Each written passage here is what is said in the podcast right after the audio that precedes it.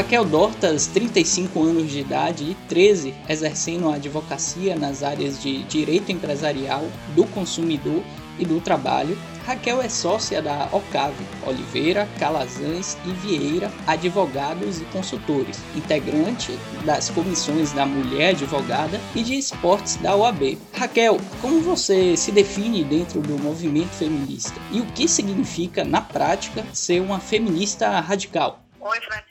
Primeiramente, gostaria de agradecer o convite para participar do podcast. Bom, eu me defino dentro do movimento feminista como uma militante em prol dos interesses e direitos de meninas e mulheres, né, especialmente as mães.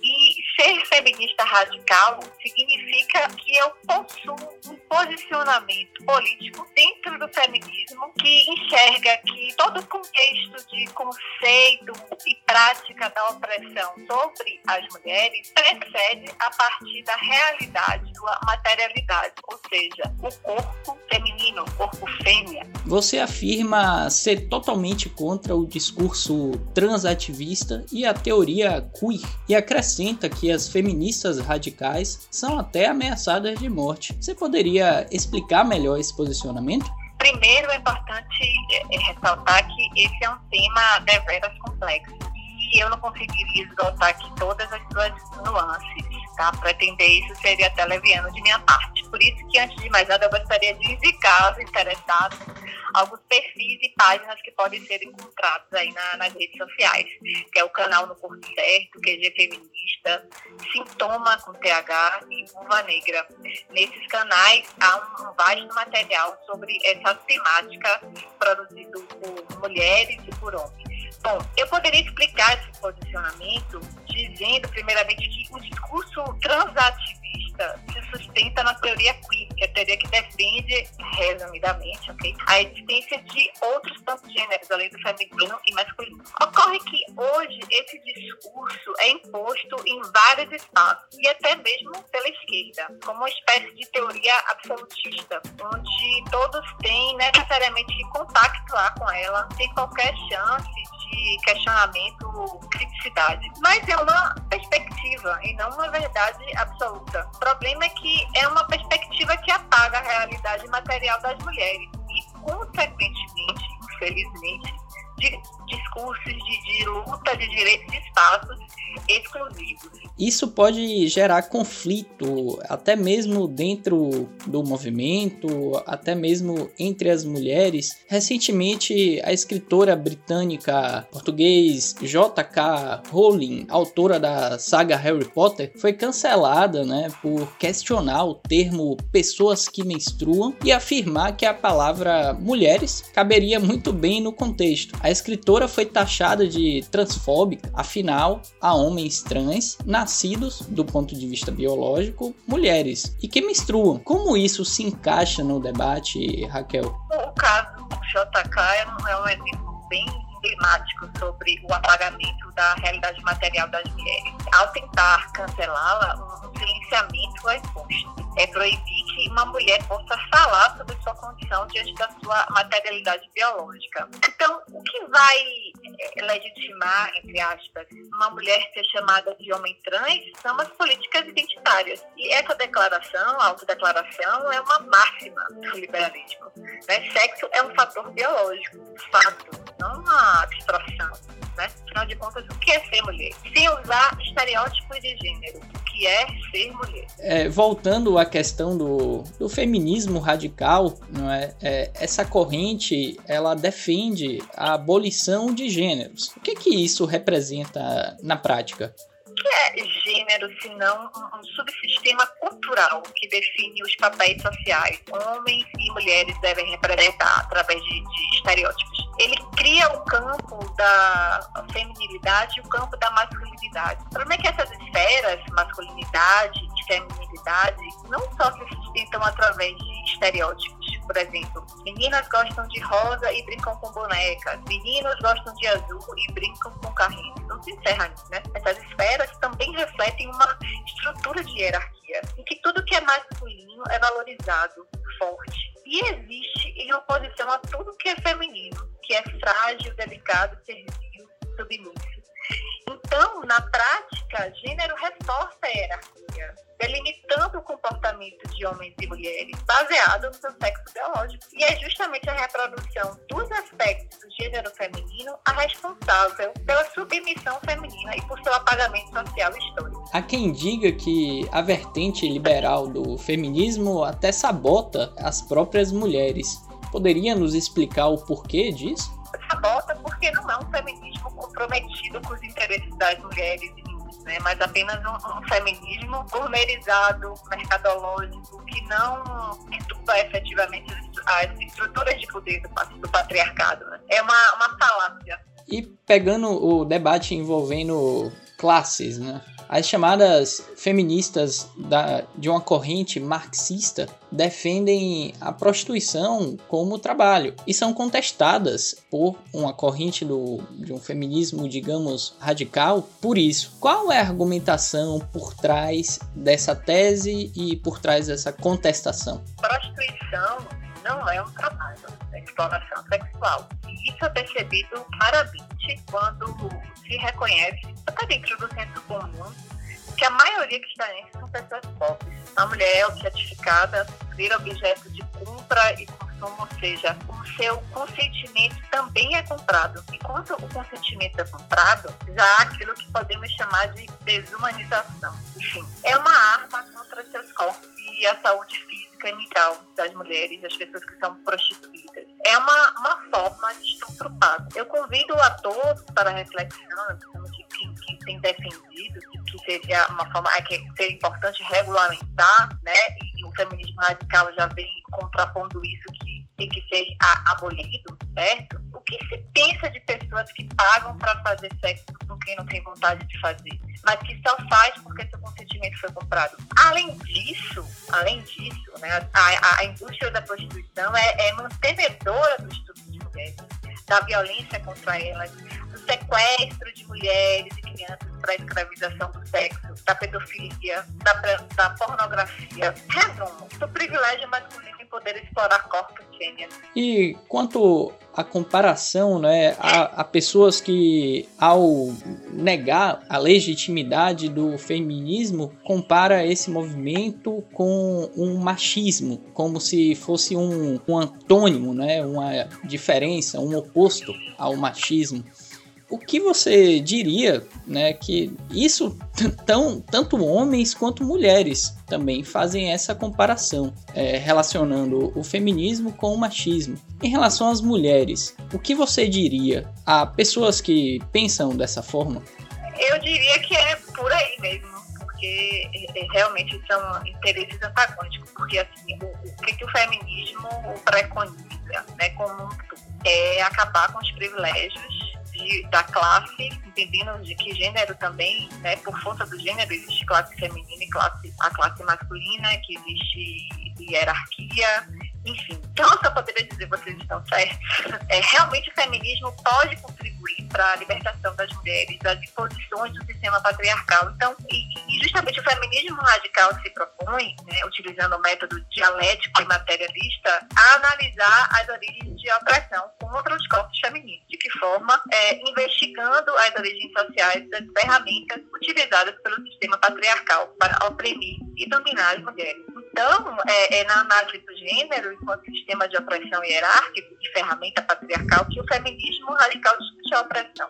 E é importante destacar, tá, aproveitando que há modelos femininos arraigados, reproduzidos pelas mulheres, pela pressão dos homens, a pressão de uma sociedade machista. Inclusive, é por isso que, que se diz que não há mulher machista, não é correto dizer mulher machista, mas sim mulher que reproduz o machismo que a sociedade a impõe. Pelo que você está dizendo, seria algo imposto no sentido de uma reprodução e não um pensamento que surgiu aliás, uma consciência que surgiu de um, um, pensamento próprio, digamos? É a reprodução do comportamento. É como dizer que por exemplo, comparativamente para explicar, né? É a reprodução. Não pode, ela, a mulher não pode ser considerada machista porque ela não tem qualquer privilégio, ainda que essa mulher, por exemplo, tenha privilégios decorrentes de outras situações, porque a gente tem que pensar na problemática do sistema de privilégio, decorre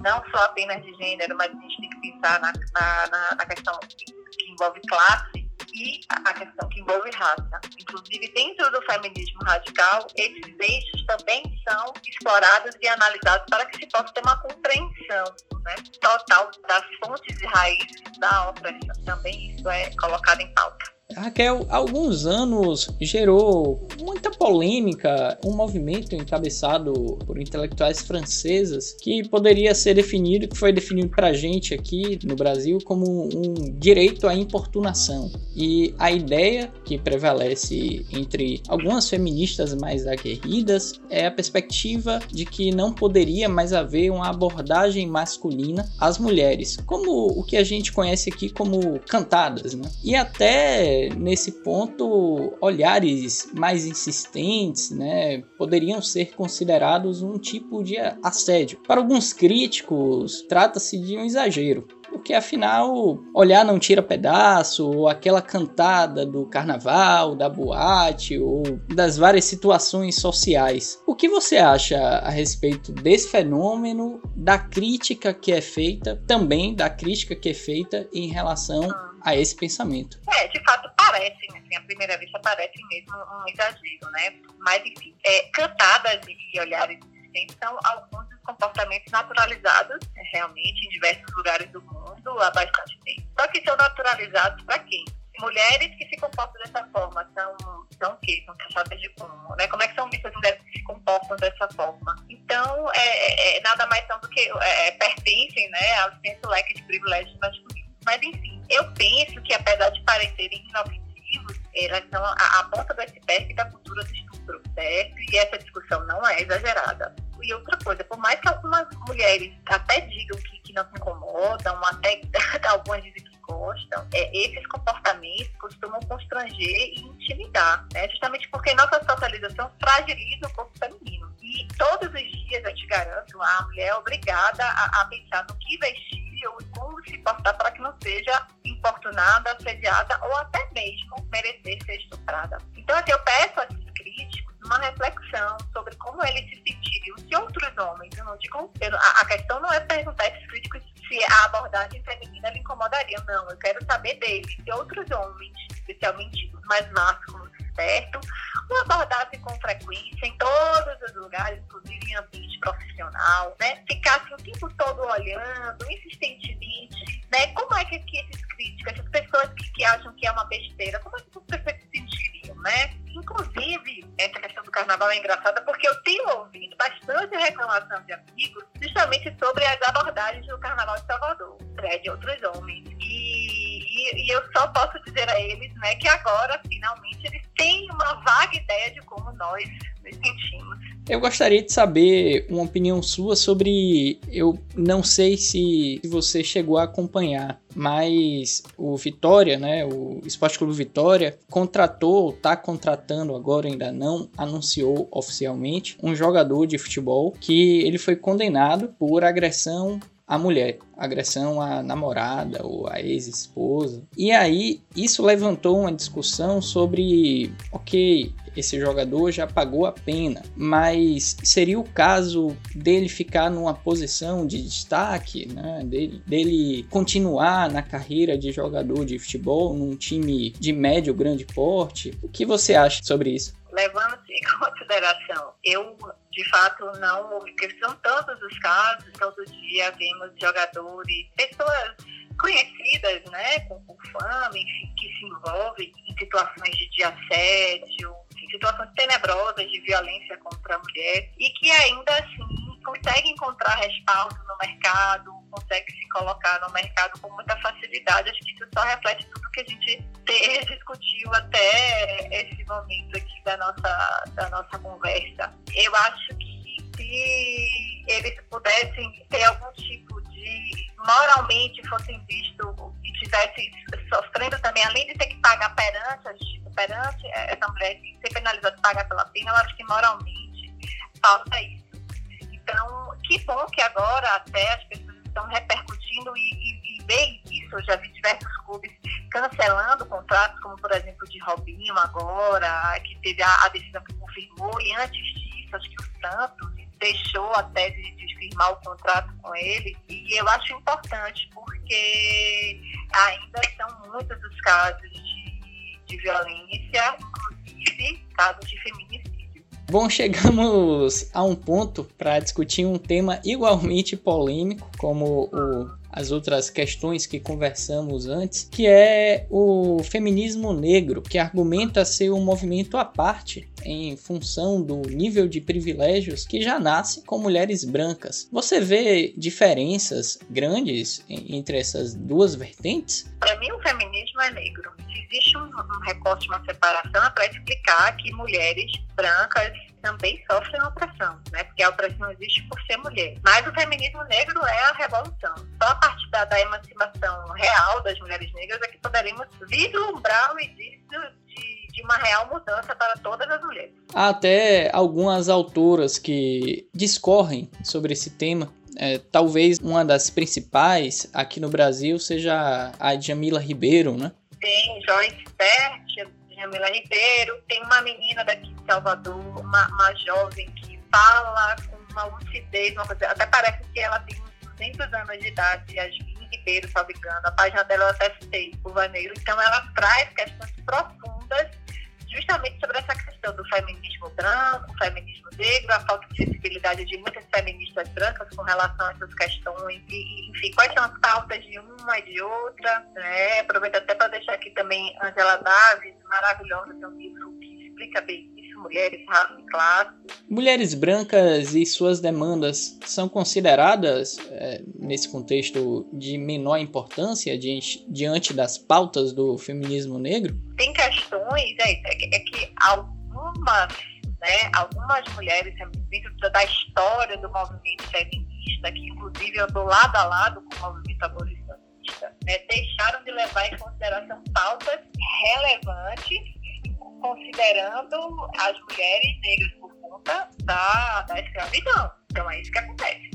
Ainda nos anos 60, mulheres como Leila Diniz viraram um símbolo do feminismo por defender uma postura libertária diante da tradicional cultura patriarcal. Em todos os campos, seja, sejam eles profissional, sexual ou existencial. De lá para cá, houve uma grande evolução e uma maior participação das mulheres em todas as áreas, embora ainda haja muito a ser feito, né? No entanto, há quem diga que hoje a situação se inverteu. Se antes a mulher era cobrada por deixar de lado as tarefas domésticas, se ela fosse independente e priorizasse o trabalho, hoje há um certo avanço no sentido de que as que optam por ser apenas donas de casa e mães são igualmente cobradas por desempenhar um papel, digamos, tradicional.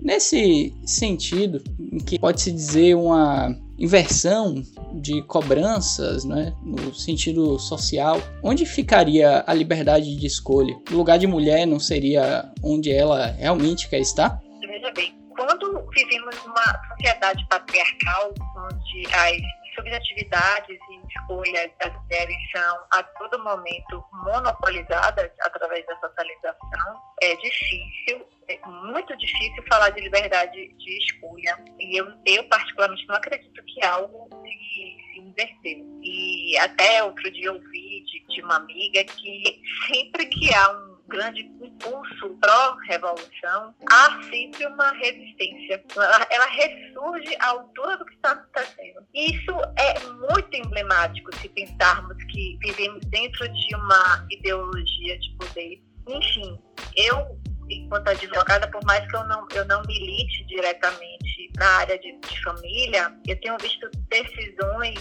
hostis de cunho machista, né, é, proferidos tanto por juízas e fico muito preocupada quando vejo, vejo casos de, mulheres que optam por deixar de investir no, no seu lado profissional, de trabalhar, de buscar independência, independência financeira, né, porque eu, como eu faço parte de uma rede de apoio às mulheres, faço parte da Comissão da Mulher Advogada, e já ouvi casos, todos, é, todos os casos que eu vi sempre como pano de fundo, eu noto né, a dependência financeira, mas não só ela, né, a dependência emocional é muito forte. Então, eu vejo que a raiz todo esse sofrimento dos abusos que se permitem é justamente por conta, eu vou colocar todas as aspas né, desses tipos de, de opção que a mulher relega tudo certo? E a gente entende que o porquê que ela faz, que situação,